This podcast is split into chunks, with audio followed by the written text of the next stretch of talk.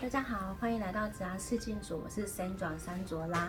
上次我们邀请到一个是男的一个创业家，这次呢，我们非常谢谢桑尼他接受我们的采访。那她是一个女性成功的一个创业家，这样子。好，那刚刚跟桑尼他在谈说，哎，他当初怎么会从事美甲这个行业？其实他有一个故事想要跟大家分享一下，我们听听看他的故事，这样。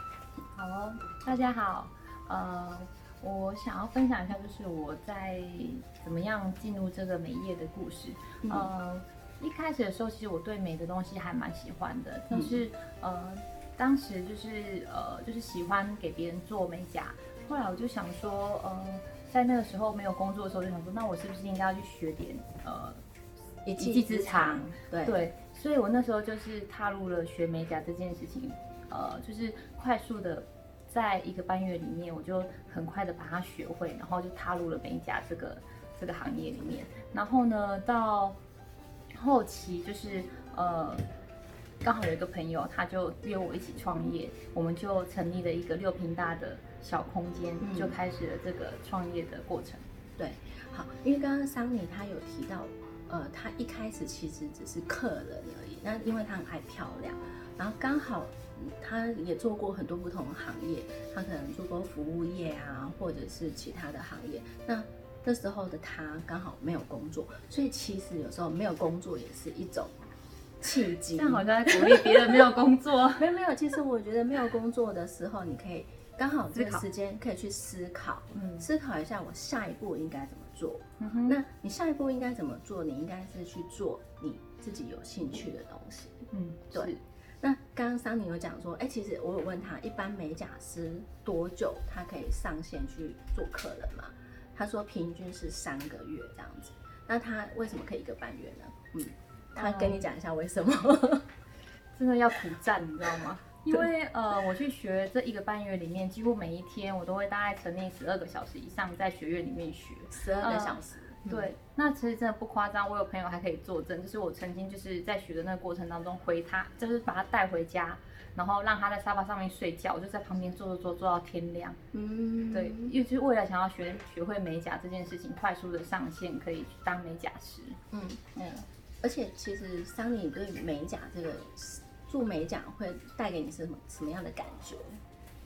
做美甲，我每一次在做完指，跟帮客人做完指甲之后，我会觉得他呃心情是很快乐的，然后就觉得哎，我每天看到我的手指头就会很很开心，所以嗯，其实我会一直坚持下去，也是主要是因为这个原因，因为客人看到指甲可以带给他每天很开心的心情。对，真的，这也是我为什么要做指甲的原因。对，是不是指甲很漂亮，就是心情会很好？对对对，所以好。那我刚刚有问一下桑尼，就是说他当初怎么会想要创业这样子，所以他听听看他怎么说的。嗯，其实那时候因缘际会，就是第一家店失败嘛，然后呃，就是我朋友刚好因缘机会想要找我，就是开设一个工作室，呃，工开设一个店面。那呃，我那时候在工作室里面也在想说。工作室里面真的不太能够提供给客人一个很好的环境跟服务，尤其是当时我们在行销的部分，我们也没有相对的资源，呃，所以我们就只能就是找一家小小的店面，然后在呃路边真的有过路客，然后进来我们店里面，让我们提供给他服务这样子。嗯，所以呃，桑尼他的创业的店就是从一个六平大的店开始。然后渐渐呢，他的六平大的空间不够了，他就想说，哎，是不是要展第二家店、第三家店，到现在的第六家店？嗯，其实不要看说好像有六家店，好像很简单，其实一点都不简单，真的。每一个时期就是有它困难的地方。对，嗯，那你可以可以请张你谈谈，就是说你觉得这十四年走来，你觉得你最大的成长会在是什么？嗯，我觉得呃，开店的每一个阶段都让我有很不同的学习，尤其是呃，像人员的流动，也是我在反省，就是每一个阶段如果有人员的流动，我会反省说，哎，到底是出了什么问题？当出现问题的时候，其实我我都会借由学习，然后来改善这样的状况，然后再来，当然每一个店点每每一次展店的时候都有不同的状况，尤其是在有三家店、五家店。到现在六家店，嗯所遇到的问题都不太一样。对，所以其实如果说你有考虑要创业的话，不断的学习、成长，还有反省自己是非常重要的。这会取决于你到底有没有办法继续，呃，带领大家迈向更好的未来，这样子。嗯，对，强力强力推荐，一定要学习。对，好，然后再来的话，就是说，我想问上你，就是说，哎，你在挑选员工的时候，你你们好像有比较特别的，呃，想要挑选不同的特质，有什么样的特质是你们想要特别想要希望他可以加入的哦，因为我们本身提供的是技术的产业，希望带给女性们漂亮的呃外表的呈现。对，那所以在这个部分，在技术类的话，我们在挑选员工的时候，其实呃第一件事情会呃发现他对于技术这个东西有没有热忱。其实你真的很简单可以看得出来，当他对技术有热忱的时候，他讲。眼在讲到这个技术的时候，他眼睛会发亮。对，这是第一个，一定要有热忱，他才可以走得远。第二件事情是，呃，因为我们在不同的阶段，我们会加入，呃，早期是基础，现在我们希望加入服务的这个区块，所以我们在对于呃同仁在有没有服务的这个概念上面，也会做一个小小的筛选。嗯哼哼。第三个就是说，呃，我们会透过实际的相处，就是说我们在新人一开始面试通过之后，我们来到店里面，一定会有两天的新人体验，呃，会有两天的新人体验日，主要是因为希望可以透过就是每一个人的一个做事的状况，是不是可以融合在店里面的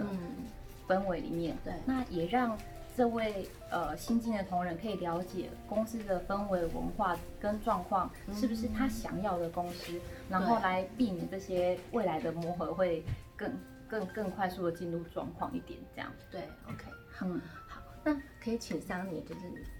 给予呃可能在看这个频道的各位，假设说他们想要踏入这个行业的话，因为其实这个行业已经越来越竞争了嘛，是，然后你你会给他们什么样的建议？呃，我觉得。在美业上面，其实因为现在相对竞争，所以呃，在呃对于环境的敏锐度，我我其实真的觉得要推荐大家一定要在外面的世界多看看。嗯，那除了这个以外，我觉得如果我们从工作室我们要转成店面，一定要透过不断的学习，就不会是只有呃我们在呃技术上面的也。呃，就不会只有在技术上面的一些钻研，还有人际、财务、资金这一些的，然后还有行销类的，都要各方面的去摄取。那在这个部分呢，我觉得有一个东西是非常重要，就是说我们自己本身一定要有一个可以自我检讨的能力，因为我有自我检讨，我们才有办法更新嘛。这是这是一定一定要要有的。对，因为其实反省。是一个人生中最好的礼物。如果你懂得反省的话，你会发现原来自己可以更好。这样子，对，没错，我 我非常认同 Sandra 的这个这个理念。对，嗯，我自己本身我觉得这件事情是非常非常非常重要的一件事情。那除了呃这个以外，就是我们在美业里面，现在很多不同的品相会渐渐推推陈推陈出新。对，那呃这部分我觉得说要在外界多多去摄取这样子的资讯跟资源，让自己在店铺里面的经营是有所变化，了解顾客真的需要的东西，然后提供给顾客。这也是我们一直一直就是在呃我们的体系里面一直在不断的更新变化成长的一个重要因素。对，所以其实呃除了你本业上面的知识之外，其实外面的知识你也要去摄取的，你才会知道说现在整个世界它是怎么样的变化。然后你应该要做怎么样的应对，才可以跟上潮流的。没错，尤其是不会只有技术类，像嗯、呃我会觉得说美业的同事们可以多多去钻研一些，譬如说行销类的，还有最重要的，我们这行业真的是人为本嘛。对那我觉得这件事情是非常需要去钻研跟维系的。呃，我自己很喜欢一句话，喜欢的事情就要努力经营，所以我很喜欢就是服务客人的这个状况，所以我们成立的沙龙店，专门喜欢就是专门想要服务客人。那在创立越来越多人的时候，我们会遇到的就是人跟人之间的问题，所以我们也借由这样子的状况去呃去学习，然后来努力维系我们体系里面的真的可以提供给客人的一个好的服务。嗯嗯，对，所以你可以看到，就是说，呃，假设说你有考虑要创业的话，